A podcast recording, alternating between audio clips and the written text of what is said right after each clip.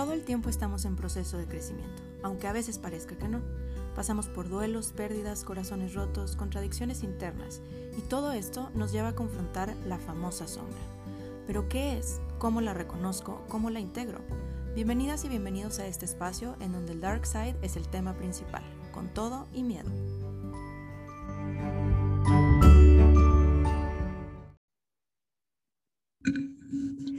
Bienvenidas y bienvenidos a este espacio, Amando la Sombra. Yo soy Ana Victoria Rodríguez y gracias por acompañarme un episodio más.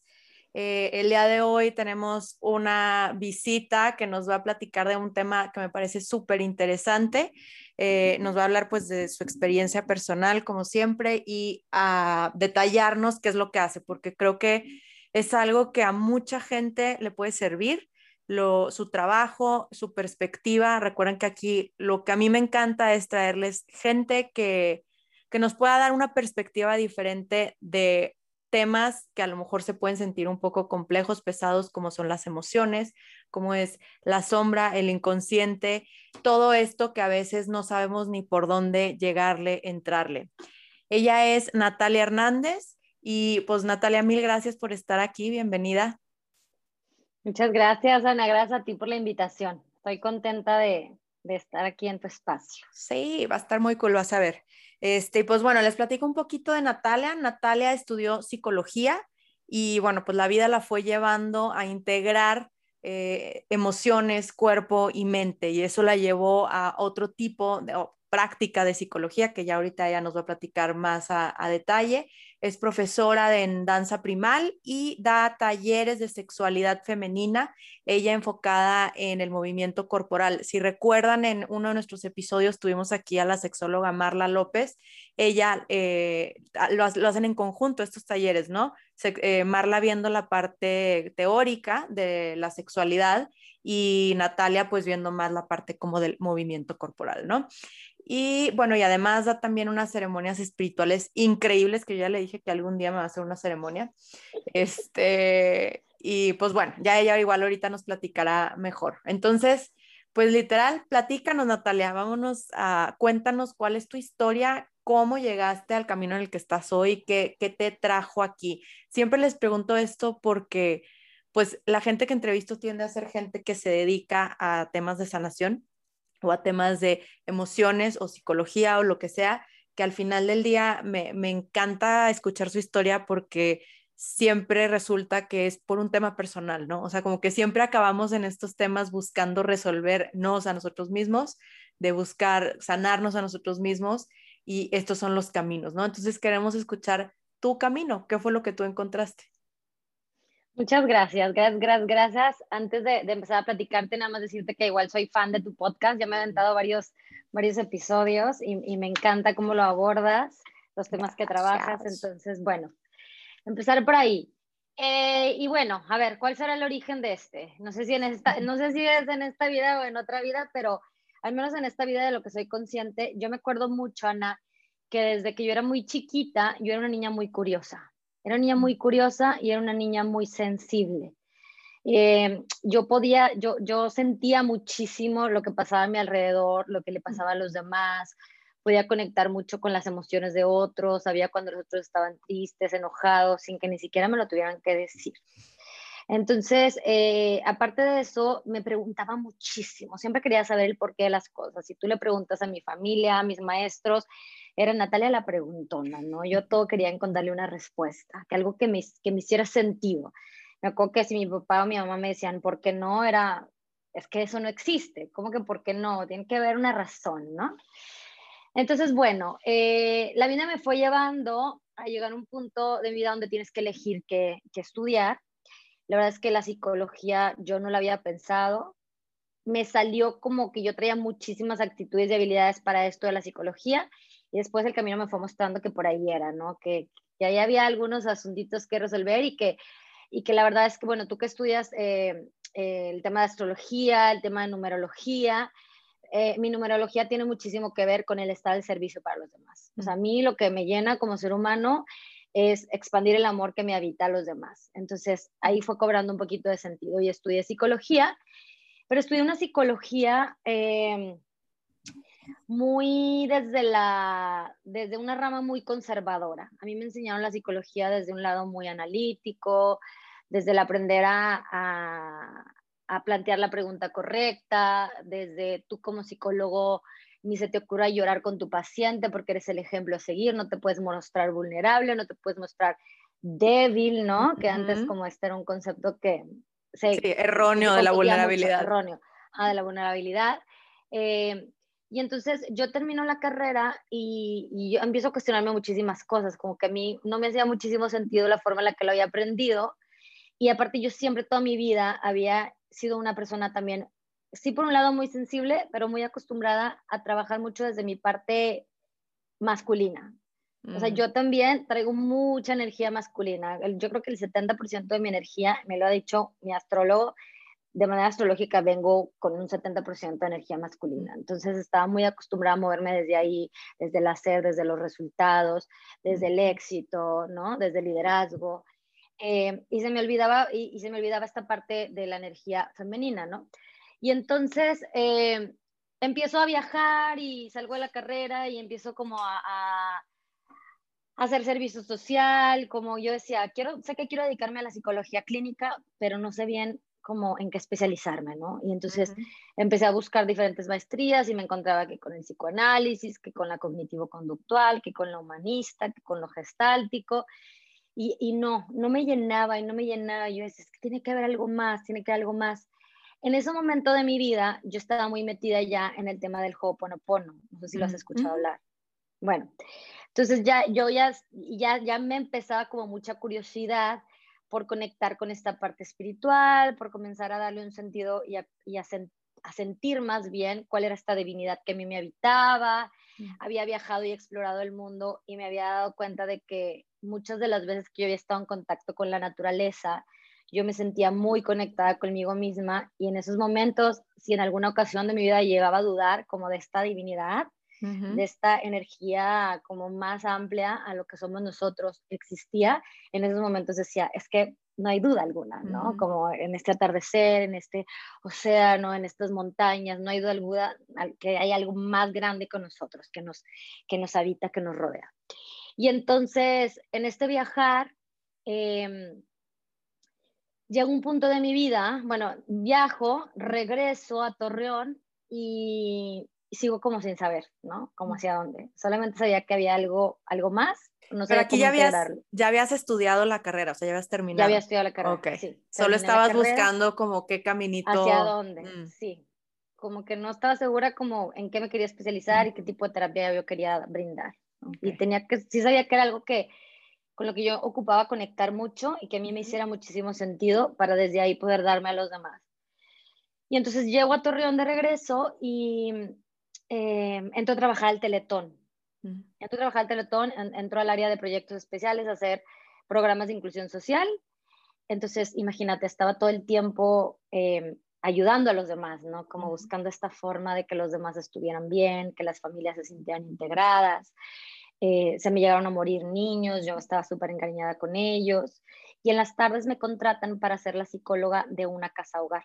Y entonces yo trabajaba en la mañana con niños con discapacidad y en la tarde con niños con una situación familiar muy, muy complicada. Y entonces estoy llegaba a mi casa, yo me yo decía, es que yo ocupo crear un programa para estos niños, porque ellos salían en sexto de primaria y, ya se cuenta que pues no sabíamos qué iba a pasar de sus vidas. Y yo es que no va a servir de nada todo el trabajo que hicimos con ellos hasta sexto si salen y están sin los recursos. Me puse a crear un programa como para la gente que se, los niños que se graduaban y un sistema de apoyo con otros psicólogos. Entonces llegaba a mi casa, imagínate, a las 8 de la noche y me ponía a trabajar en talleres para los papás, para los niños, para cuando se graduaran, crear red de apoyo, etc. Yo siempre he hecho mucho ejercicio. En ese momento de mi vida a mí no me daba la energía pues para hacer ejercicio. Entonces, mi energía, mi, energía de vida estaba hacia afuera todo el tiempo, estaba mm. para los demás, ¿no? Dejé de ir a mi terapia, dejé de voltear a ver lo que yo necesitaba. Y según yo, todo estaba bien, yo era muy feliz con mi trabajo, mientras era por ayudar a los demás, porque pues ahí todo estaba bien. Te voy a hacer una pregunta ahí. Muchas veces creo que, te digo porque a mí me pasaba mucho eso cuando yo estaba en mi etapa eh, de trabajar con migrantes, que, como dices, toda tu energía va hacia afuera, hacia afuera, ayudar, ayudar, el servir, el servir, que es algo con lo que yo también me identifico mucho. Pero precisamente me di cuenta ya con el tiempo y después de mucho burnout, o sea, de acabar completamente agotada mental, física, emocionalmente, espiritualmente, de darme cuenta que muchas veces lo que sucede es que es el o sea, alimentas el ego, lo que te está, o sea, lo que te mantiene como a veces ganchada en ese de, pero, estoy ayudando, pero estoy haciendo un bien, pero es para los demás, pero estoy sirviendo, es más bien parte de la sobreidentificación que tienes con esa etiqueta de yo Ana o yo Natalia, la que ayuda a los demás. Pero en realidad es más, eso es súper, o sea, es, es egoico, aunque parezca que no, es súper egoico porque no estás volteando a ver, como bien dices tú, las verdaderas necesidades que tiene tu alma, tu espíritu, ¿no? Claro, claro, yo me olvidé totalmente de esa parte, ¿no? Y también sí, no te voy a negar, yo me sentía muy satisfecha con el reconocimiento, porque era un trabajo muy reconocido y, y con el ver que gracias a lo que yo estaba haciendo estaba aportando un granito de arena y los papás llegaban y me abrazaban, ¿no? Y, me y los niños me agradecían y Natalia y que no se vaya, la del CRIT, ¿no? Entonces sí, sí, sí, sí, puedo, puedo identificarlo y lo puedo como hoy por hoy ver, ¿no? Que sí tenía que ver esta parte y esta parte fue la que también me, me alejó de, de mi ser, ¿no? De lo que yo ocupaba. Y entonces, en esos momentos de mi vida, empiezo a presentar muchos síntomas de ansiedad. Empiezo a, presentar muchísimas palpitaciones en el corazón, empiezo a presentar, me levantaba en la madrugada sintiendo que me ahogaba, que no podía respirar, con un miedo terrible a morirme, este, a ver, ¿cómo te explico? Que yo, yo tenía para ese entonces, yo creo que como 24 años, me acuerdo mucho de tener que dormirme en medio de mis papás o sea, tener que regresar así de que, del miedo. Este, y yo es que papá, mamá, tengo una enfermedad. Yo decía, tengo un tumor en el cerebro o tengo un problema en el corazón o la misma ansiedad obviamente te lleva a creer que hay algo malo en ti, ¿no? Que hay algo físico en ti. Yo para ese momento de mi vida no estaba tan conectada con mi cuerpo. ¿En qué sentido? No hacía mucha conciencia de lo que mi cuerpo me decía. Yo había aprendido a sacar el estrés, la ansiedad a través del deporte y a, recuperar mi energía vital a través del deporte, pero no es como que me sentaba a hacer conciencia, ¿no? De los mensajes que el cuerpo tenía para darme. Inclusive me acuerdo que si yo me sentía mal de algo, era un tempra, una pastillita o, ¿no? Como que... Sí, sí, sí. Lo que la medicina arregla. adormecer el síntoma, ¿no? claro, y trabajar solamente con el síntoma, no realmente con la raíz. Y entonces, eh, pues eso, empiezo a presentar muchos síntomas, me llevan a muchos doctores, mis papás un poco, mi mamá un poco preocupada, no, como que medio segura que no tenía nada, pero sí quería descartar. Eh, entonces me llevan a miles de doctores y no me sale nada, de que todo estaba perfectamente bien conmigo, ¿no? Y oh, esto no me hace sentido, no, tengo que encontrar algo, algo tiene que haber. Entonces iba con otro doctor y el otro doctor, Natalia, es que estás bien. Hasta que voy con un homeópata de la familia y el homeópata me dice, eh, Natalia, estás quemada. ¿Has escuchado hablar del famoso burnout? Me acordé de que dijiste. Y yo sí, claro que lo escucho. Pues yo estudié eso, ¿no? Nomás que a veces es complicado verlo en uno. Y entonces eh, me dice, pues estás quemada. Estás quemada, llevaste tu cuerpo al límite, a tus emociones, todo lo otro. Y en ese momento digo, ¿cómo es posible que físicamente estoy bien y el cuerpo me está mandando unos mensajes una chinga, ¿no? Porque se sentía horrible lo que me estaba sucediendo y que en realidad esto sea algo emocional, que en realidad el cuerpo me esté gritando auxilio, que en realidad el cuerpo me esté gritando, Natalia, o paras y respiras y observas qué está sucediendo y regresas a tu equilibrio o probablemente te voy a mandar un chingazo más fuerte, ¿no? Como estamos en tiempos, estamos en tiempos de que pares tantito. Porque al final el cuerpo es la única herramienta como tangible en donde podemos como somatizar lo que está mal dentro que nos lo intangible. O sea, el cuerpo es, la es el único elemento que tenemos para poder ver, sentir físicamente lo que está mal que no somos capaces de ver físicamente, que son las emociones, ¿no? Sí. Y el cuerpo es un cuerpo emocional también, y el cuerpo más allá de ser físico es un cuerpo emocional, es un cuerpo energético, es un cuerpo espiritual, es un cuerpo de integración, ¿no? Solamente que nos enseñaron a que solamente era un cuerpo físico, es más, nos separaron totalmente del cuerpo. Y, y, vivimos en una cultura en donde inclusive el cuerpo es súper denigrado, ¿no? Donde el cuerpo, donde lo más importante es la mente, donde es pienso y luego existo, ¿no? Entonces, eh, pues nos, no, nos enseñan a aprender a escuchar lo que el cuerpo tiene para darnos. Y el cuerpo es nuestra más grande medicina. El cuerpo no presenta mecanismos de defensa como la mente. La mente tiene sus formas. El cuerpo no. El cuerpo es lo más antiguo, tiene más de 13 millones de años de que existe. Imagínate la sabiduría que, que habita el cuerpo, ¿no? Entonces, bueno, ahorita hablemos, ahorita termino más la historia y hablamos de ese tema.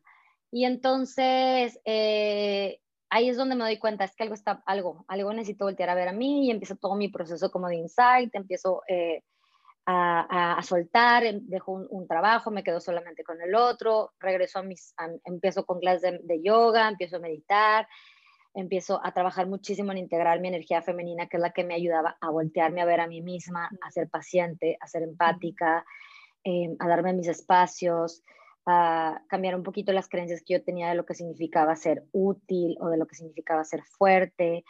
Y yo estaba como muy peleada con las emociones que yo consideraba como emociones que tenían que transitar rápido en la vida, ¿no? Yo, por ejemplo, no me permitía mucho entrar a la tristeza o al enojo. Para mí era como, güey, la vida es una y hay que vivir a, venir a vivirla en positivo y estar alegre. Entonces, yo me mostraba súper fuerte y mi hermana una vez me dijo, de hecho, me dijo, es que tú no, tú no tienes miedo nunca. Tú eres súper valiente, tú no, tú no muestras miedo. Y en ese momento yo dije, wow, ¿cómo me estoy mostrando ante los demás? ¿no? Cuando por dentro me siento, güey, de la chingada a veces y tengo un chingo de miedo, pero sale como este caparazón de yo soy la fuerte, ¿no? Yo soy la que resuelve, yo soy la que está para los demás. Y se me reconocía, entonces era un juego, ¿no? Era un juego ahí también como lo que tú dices del ego. Y entonces, em, por azares del, del, destino, ¿no? La vida eh, me llevó a, a, encontrar una escuela cuando yo ya estaba como muy metida en mi propio proceso. Eh, encuentro la Escuela de Psicología Transpersonal Integral y entonces me acuerdo que entro a la página y que veo cuerpo, mente, emociones, espíritu, danza primal, meditación, tai chi, lingüística y mente. Y yo, esto, eh, ¿no? Así, o sea, fue así, te lo juro que me acuerdo que estaba en la jardín de mis papás con la compu abierta y que dije, es esto. Ni siquiera lo pensé, o sea, fue más como, como lo sentí, ¿no? No, te lo entiendo en el cuerpo. Tanto, güey. Yo me, me acuerdo mi primer día de mi primer certificación de astrología, o sea, que, que, era presencial en eso entonces. Y me acuerdo tanto así lo que dice, estaba sentada, abrí el libro y empiezo a escuchar lo que decía la maestra y fue un clic, como dices, no fue aquí. O sea, mi cuerpo se sentía al 100, sentía una emoción en cada pinche célula de mi cuerpo de que, güey, estoy en el lugar correcto y todo me hace sentido. Y era como si toda la información que iba diciendo la maestra, como si ya la supiera, como si ya nada más era cuestión de atar cabos, ya sabes. Sí. Sí, totalmente, así fue. Sí. fue exacto, fue muy mágico, fue como, ni siquiera tuve que investigar más, me acuerdo que ese día marqué, pedí informes y ya los dos meses yo ya estaba inscrita, ¿no? Mis ahorros los usé para eso, trabajé para eso, ya estaba inscrita. Y ahí empieza un proceso muy, muy fuerte en mi vida de mucha transformación, porque por primera vez puedo entrar a mover el cuerpo de manera consciente y por primera vez comienzo a danzar más bien comienzo a darme cuenta de que justo la vida es una danza y de que todo se puede danzar, que todo se puede mover, que todo se puede liberar, que todo se puede expresar, luces, sombras, ¿no? Todas estas polaridades, energía masculina, energía femenina, muchísimos, eh, muchísimas heridas que yo creía tener ya muy trabajadas a nivel mental. Mm. Cuando entraba al cuerpo era como, ay, no, como llanto y mucho dolor y mucho grito y mucho enojo y yo es que, ¿cómo puede ser si aquí ya estaba trabajadito? No, aquí ya yo estaba súper bien. Nuevamente, el cuerpo no nos deja mentir, el cuerpo, las memorias del cuerpo así salen. Si tú le mueves donde tiene que ser, si tú haces ciertos movimientos arquetípicos que te conectan con ciertas memorias de las capacidades básicas que ahorita hablamos, así, así te conectas, porque son memorias ni siquiera o sea, son memorias que nos habitan desde la, desde, desde la creación del Big Bang, ¿no? Son memorias que vienen desde esta unidad. Y son memorias también que tienen que ver con las heridas que se van quedando ahí guardadas desde que éramos chiquitos. ¿sí? Que tienen que ver con emociones que en su momento quisieron salir y que no se nos permitieron. Estaban quedando ya atoradas, estaban quedando guardadas.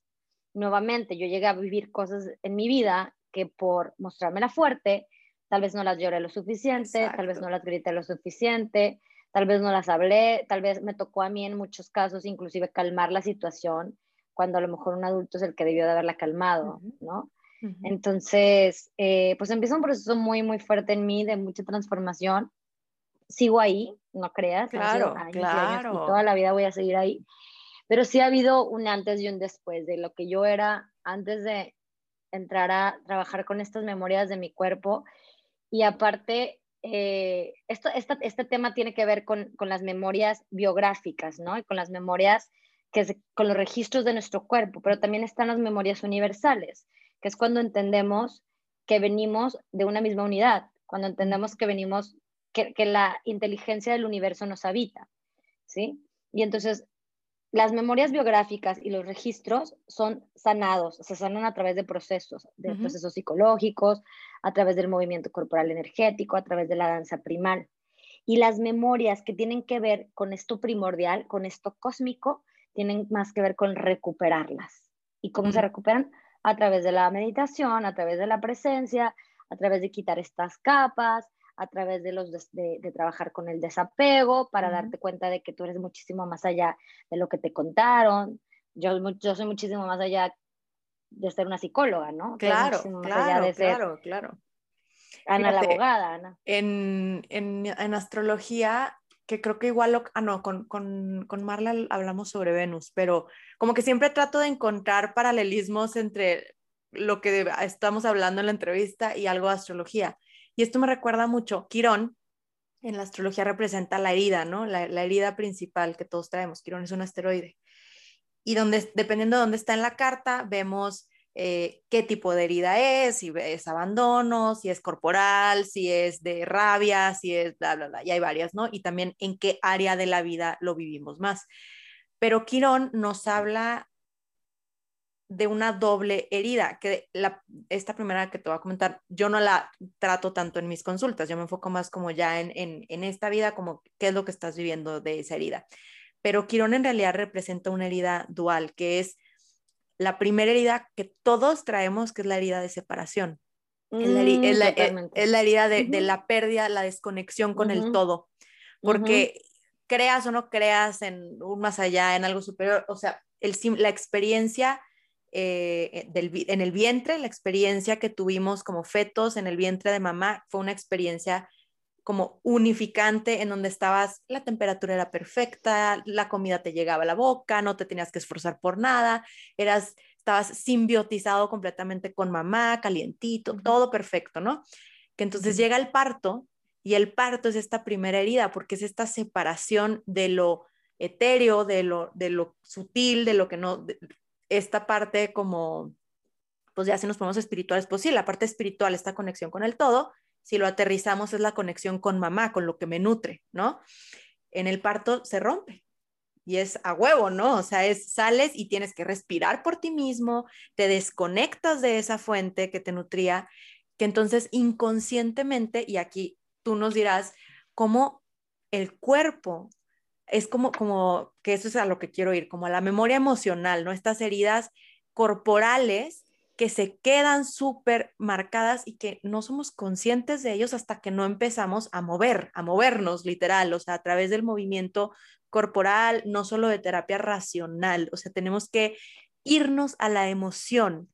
Y algo que yo veo mucho en, mis consultas es que cuando empiezo a hablar del, del, de su infancia, por ejemplo, les pongo mucho un ejercicio, no a todos, pero a quien veo que ya está como que en ese punto, es como, a ver, te vas a regresar a tu infancia, te vas a acordar de un episodio, de este episodio que fue súper doloroso y lo vas a, te vas a meter a la escena, casi, casi que volverlo a vivir, qué traías puesto, qué sentiste, quién estaba, qué traía puesto, a qué olía, o sea, todo, activar los sentidos para volver a conectar con eso desde el cuerpo y volver a sentir el dolor, volver a como tocar ese momento en la historia, que aunque parece que ya fue, el cuerpo aún lo recuerda.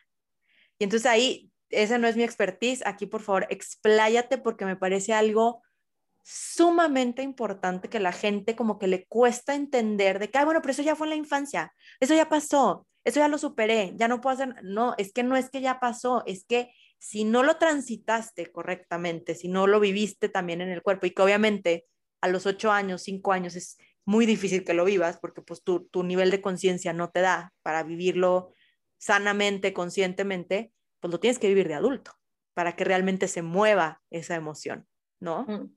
Justo esa herida de la que tú hablas, Ana, nosotros también la trabajamos desde la psicología transpersonal y le llamamos la, herida básica, que es la herida de separación. Y a nosotros nos la explican un poquito distinta, a nosotros nos, la explican desde, desde esta explosión de cuando se creó el universo, desde este Big Bang, donde veníamos de una misma célula y una misma molécula, explota, se expande y ahí nos empezamos a separar. ¿Y qué es lo que busca el ser humano? Regresar a la fuente, regresar a la unidad, punto final a unos nos llega antes, a unos nos llega después, a unos nos llega en esta vida, a otros en otra vida, pero ahí es a donde queremos llegar. Entonces, bueno, en el tema del cuerpo, fíjate, el cuerpo tiene dos órdenes de memoria, como te dije hace rato. Están las memorias biográficas. Ok. Sí, y están las memorias cósmicas universales. Voy a explicar primero la segunda porque la primera tiene más que ver con lo que tú dices. La memoria cósmica universal es vivir nuestro cuerpo como si fuera parte justo del universo, porque de ahí venimos, venimos de la creación, venimos de una misma célula, de una misma molécula. Tenemos más de, nuestro cuerpo tiene más de 13 millones de años de haber existido. Contiene una sabiduría, una inteligencia universal que no nos cabe a nivel mental. Ejemplo, yo no tengo ni idea, ni siquiera tengo que haber aprendido cómo respirar y mi cuerpo respira. Yo no sé cómo funciona mi sistema digestivo, ni siquiera tengo que estar mandando señales, pensar, ¿no? Y se hace el proceso de digestión. Mi corazón late, la sangre corre por mis venas, em, mi, cerebro funciona, se secretan los neurotransmisores que se necesitan, mi sistema endocrino funciona a la perfección. Entonces, esta es una inteligencia universal que está ahí, es el misterio habitándonos, ¿sí? Y que hay que hacer pues hay que simplemente recuperarla. ¿Y cómo recuperamos estas memorias? Regresando a la unidad. ¿Y cómo regresamos a la unidad? Viviéndonos en uno con el todo. ¿Y cómo podemos vivir en uno con el todo? Es un proceso largo, es un proceso intenso, pero algo que nos ayuda a regresar a este ser más original que nos habita, que no tiene nada que ver con quien me contaron que yo era, meditar. Ahora, si yo te pregunto, ¿Quién eras tú? ¿Quién era tu cuerpo antes de ser una persona neurótica? ¿Quién eras tú y quién era tu cuerpo antes de, eh, de todas las inhibiciones, represiones, miedos que te habitan? Entonces, esa es la parte primordial o cósmica, esas son las memorias primordiales o cósmicas. ¿Cuáles son las memorias biográficas? Tienen que ver con nuestra historia de vida, ¿sí?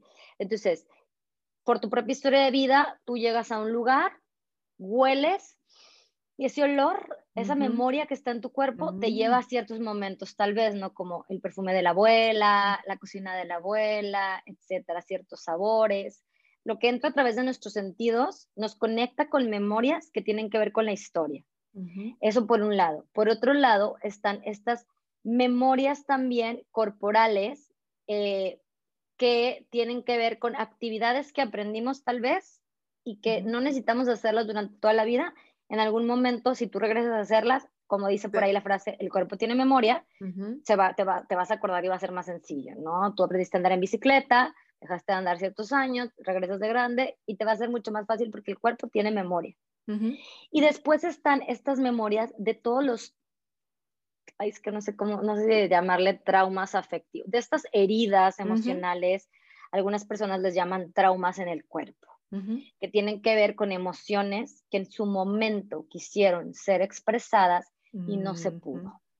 Y ahí se quedó ahí. ¿Qué es lo que pasa? Una emoción tiene que ver con, el, es un motor, es una energía que ocupa moverse, güey, que ocupa salir, que ocupa expresarse de alguna manera. Pero ¿qué pasa? Que en muchos momentos de nuestra vida hicimos lo contrario. fuimos, más bien, más bien no hicimos nada. Más bien ¿no? Como que se quedó congelada esta emoción y este congelamiento va generando en nuestro cuerpo bloqueos energéticos. Ejemplo, una persona, me voy a ir un ejemplo un poquito drástico, pero es como más fácil de explicar, una mujer que fue violada. Una mujer que fue violada en su momento probablemente, ¿qué, qué, emoción había ahí? Muchísima ira, muchísimo enojo, muchísimo coraje, ¿no? Esta, estas ganas de, defenderse. ¿Y qué pasa? Que no pudo hacerlo, que tuvo que quedarse como... Por sobrevivir. Por sobrevivir. Tuvo que... por sobrevivir tuvo que quedar, pues sí, como calmadita, ¿no? Quieta. ¿Qué pasa? Que esa ira se queda ahí. O sea, esa ira no se movió, esa ira se quedó congelada. Y pasan los años y sigue ahí, y sigue ahí, y si no la trabajas, y si no haces algo al respecto, si no la mueves, la vida es movimiento, si no la mueves, pues vienen las enfermedades, ¿sí? Muy probablemente vienen las enfermedades. Y entonces, ¿qué es lo que se busca a través de la terapia transpersonal? Una de las ramas de la terapia transpersonal es trabajar muchísimo con esta parte de las emociones y del cuerpo. Entonces, ¿qué hacemos?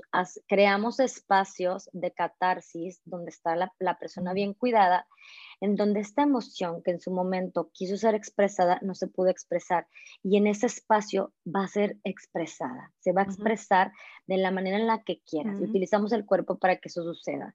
Entonces, ¿qué hacemos? Gruñimos, ¿qué hacemos? Aventamos garras, le pegamos un cojín, eh, mentamos madre, güey, ¿no? Mordemos, lo que sea, siempre y cuando no te lastimes a ti mismo o a ti misma, ni lastimes a otras personas. Exacto. ¿Qué pasa? Que esta emoción, esta memoria, empieza a desbloquearse porque empieza a moverse y se empieza a crear un nuevo espacio en tu cuerpo para que llegue información nueva. Y entonces después de que ya moviste esta emoción, sea cual sea esta memoria, ahora sí viene un trabajo lingüístico. Ahora sí puedes trabajar con creencias, con juicios que te están llevando a, interpretar ciertas cosas que te hacen reaccionar desde la ira, ¿no? Porque también tiene mucho que ver la manera en la que interpretamos, La manera en la que interpretamos hace que nos sintamos de ciertas maneras, pero si hay bloqueos a nivel corporal, es muy difícil que a nivel mental haya un cambio. Entonces, primero movemos la energía a nivel corporal porque entonces si tú danzas, si tú mueves, si tú expresas esa ira, ese coraje, esa tristeza, esta frustración, de verdad bajan esos niveles, porque ya no están ahí atorados.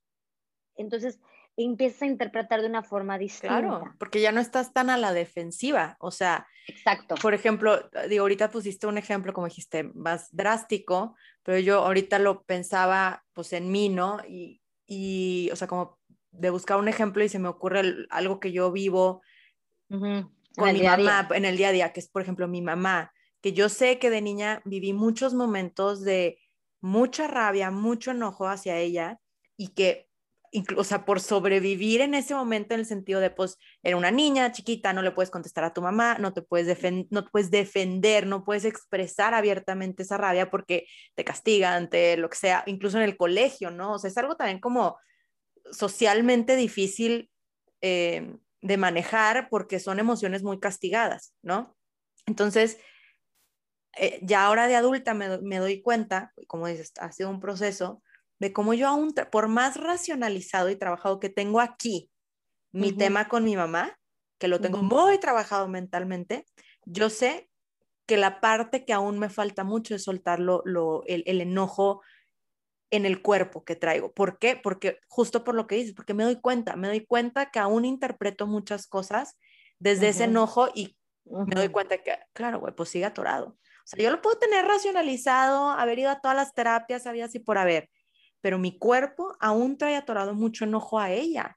Y entonces cada cosita que dice, cada cosita que hace, aunque no sea atacándome, aunque no sea algo directamente hacia mí, me enerva, o sea, siento así la rabia salir y, lo tengo clarísimo, ¿no? Y justo la única verdad, la verdad experiencia que he tenido como con movimiento corporal, o sea, terapias de movimiento corporal, fue con una que también fue mi maestra de astrología, eh, que también da como terapias de, de danza primaria y movimiento corporal, y tomé una clase con ella. Oye, una clase, en mi vida la había experimentado, nunca lo había practicado, y a los 15 minutos ya estaba chillando y mentando madres.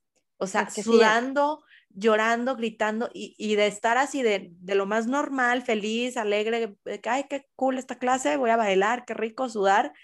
Acabé así enojada, sintiendo mi rabia, llorando, gritando. y dije, ¿qué botón piqué, güey? O sea, ¿qué botón le piqué con esto? ¡Qué impresión! Claro, claro. Y aparte de esto, ¿no? Aparte como de, de, poder liberar, poder expresar lo que no se pudo expresar en su momento, también todo este tema de la, de la psicología transpersonal dentro de lo corporal y dentro de lo espiritual, nos ayuda también a recuperar memorias de, ejemplo, de caricias, de afectos, ¿no? Mm. O sea, eso también es súper importante, como también hay relaciones, a mí me pasa mucho con pacientes, como relaciones donde esta caricia, este afecto estaba muy presente durante la infancia y en algún momento se, se rompió con papá, con mamá. Y entonces yo los llevo a, como a través del movimiento corporal a, a, que, a que su cuerpo vuelva a vivirla, que su cuerpo recupere esta memoria, ¿no?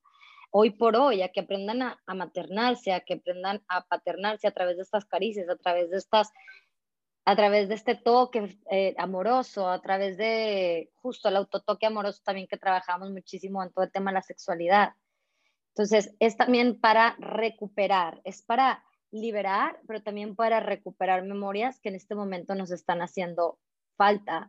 Porque yo, yo lo que les digo es, güey, no es que no sepamos cómo ser amados, no es que no sepamos cómo ser confiados, no es que no sepamos cómo disfrutar de la vida, es que se nos olvidó, se nos olvidó en el camino, porque venimos con esas siete capacidades, venimos siendo personas confiadas, venimos siendo personas con capacidad de disfrutar de la vida, venimos siendo personas con capacidad de, alcanzar lo que queremos.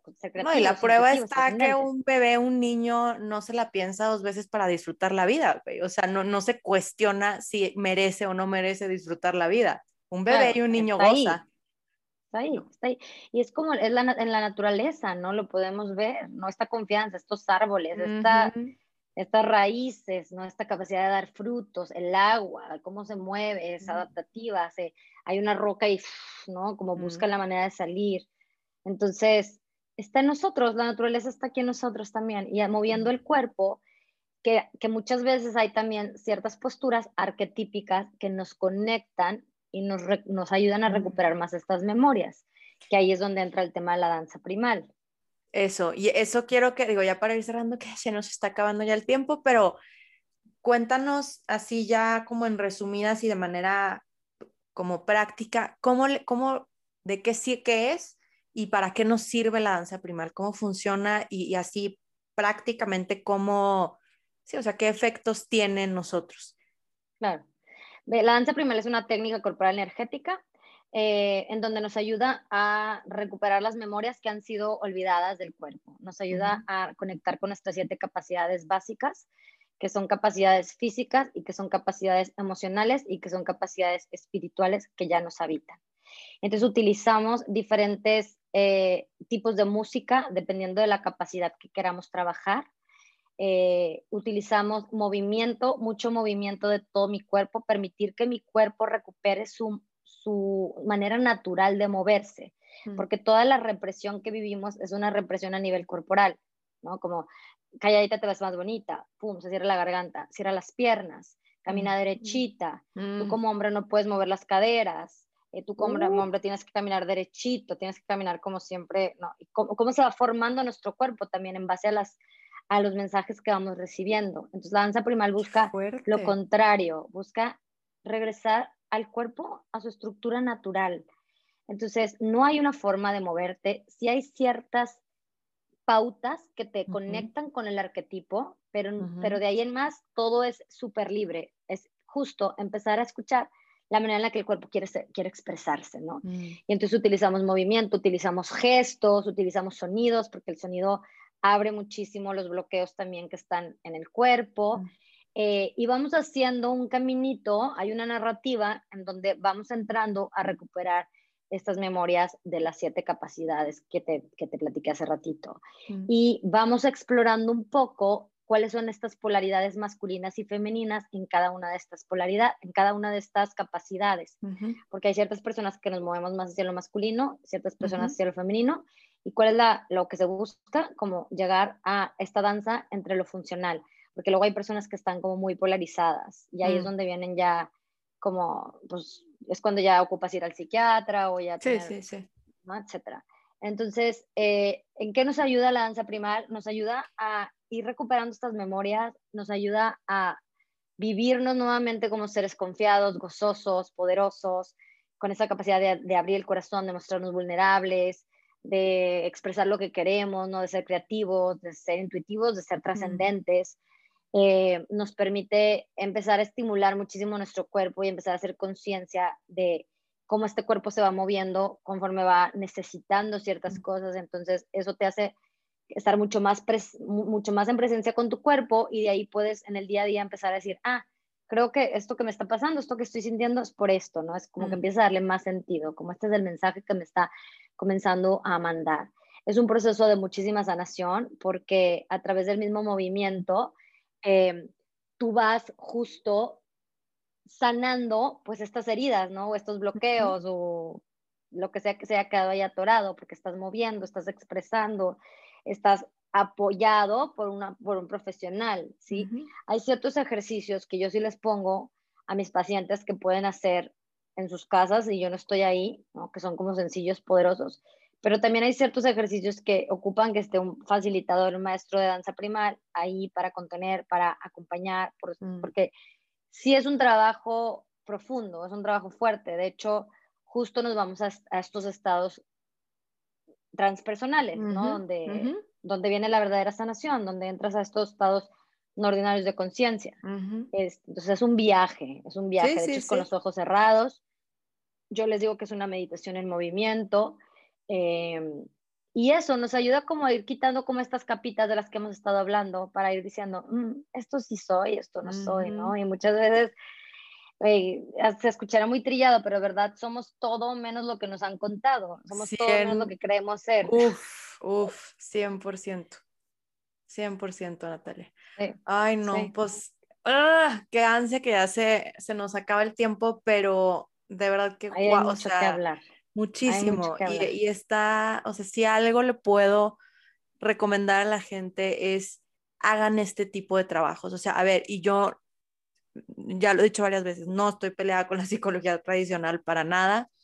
Es, una, es igual una herramienta, pero en lo personal, lo que más me ha ayudado han sido terapias más alternativas, por decirle así, porque digamos que lo, la conformidad lo tradicional ha sido la psicología clásica, pero la verdad es que todo este tipo de terapias que nos llevan a conectar con más allá de la mente es lo que nos regresa realmente a nosotros, es lo que nos lleva más allá del ego, porque con muchas veces con estas terapias tan racionalizadas nos quedamos solo ahí en la historia, en la historia que, que, que nos cuenta el ego y nada más le buscamos como vueltas a la historia y curvas a la historia, pero no somos eso.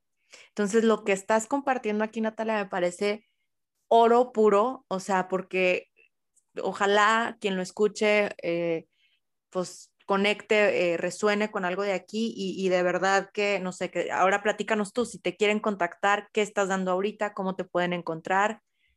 Claro, me pueden buscar en mis redes, utilizo mucho más Instagram que Facebook, la verdad, estoy como arroba mi espacio transpersonal. Eh, estoy dando, estoy muy enfocada ahorita en el tema de la terapia y en la terapia incluyo muchísimo las sesiones de danza primal, de movimiento corporal, metemos también la parte de la meditación. Estoy muy enfocada también en el tema de las ceremonias espirituales em, y pueden ser en línea, pueden ser presenciales. Y con Marla estamos ahorita muy metidas en hacer círculos de luna llena, de luna nueva, de cuarto menguante, cuarto creciente. Estamos trabajando muchísimo en el tema de la ciclicidad femenina y ya muy pronto, ahora para octubre, estamos por arrancar ya lo presencial. Ya yo me voy a vivir otra vez a Torreón, entonces allá vamos a estar dando presencial en Torreón y en, Durango y a ver en qué otras ciudades podemos ¡Qué padre! Eh, hacer círculos y regresar a trabajar mm. talleres específicamente de sexualidad, porque eso nos lo piden muchísimo, mucho, mucho, mucho. Me imagino. Entonces, pues bueno, eso, eso estoy con Mujeres Primordiales, donde hacemos danzas primales para mujeres de todo el mundo. Entonces, Ahí está todo en mis redes. Sí, no, igual yo te voy a taguear en todo lo que vaya subiendo y para que te encuentren ahí definitivamente. Síganla. Y pues bueno, gracias a todos por acompañarnos. Un episodio más y pues nada, que tengan una muy linda tarde, noche, día, mañana a la hora que estén escuchando esto. Y nos escuchamos la próxima semana. Bye.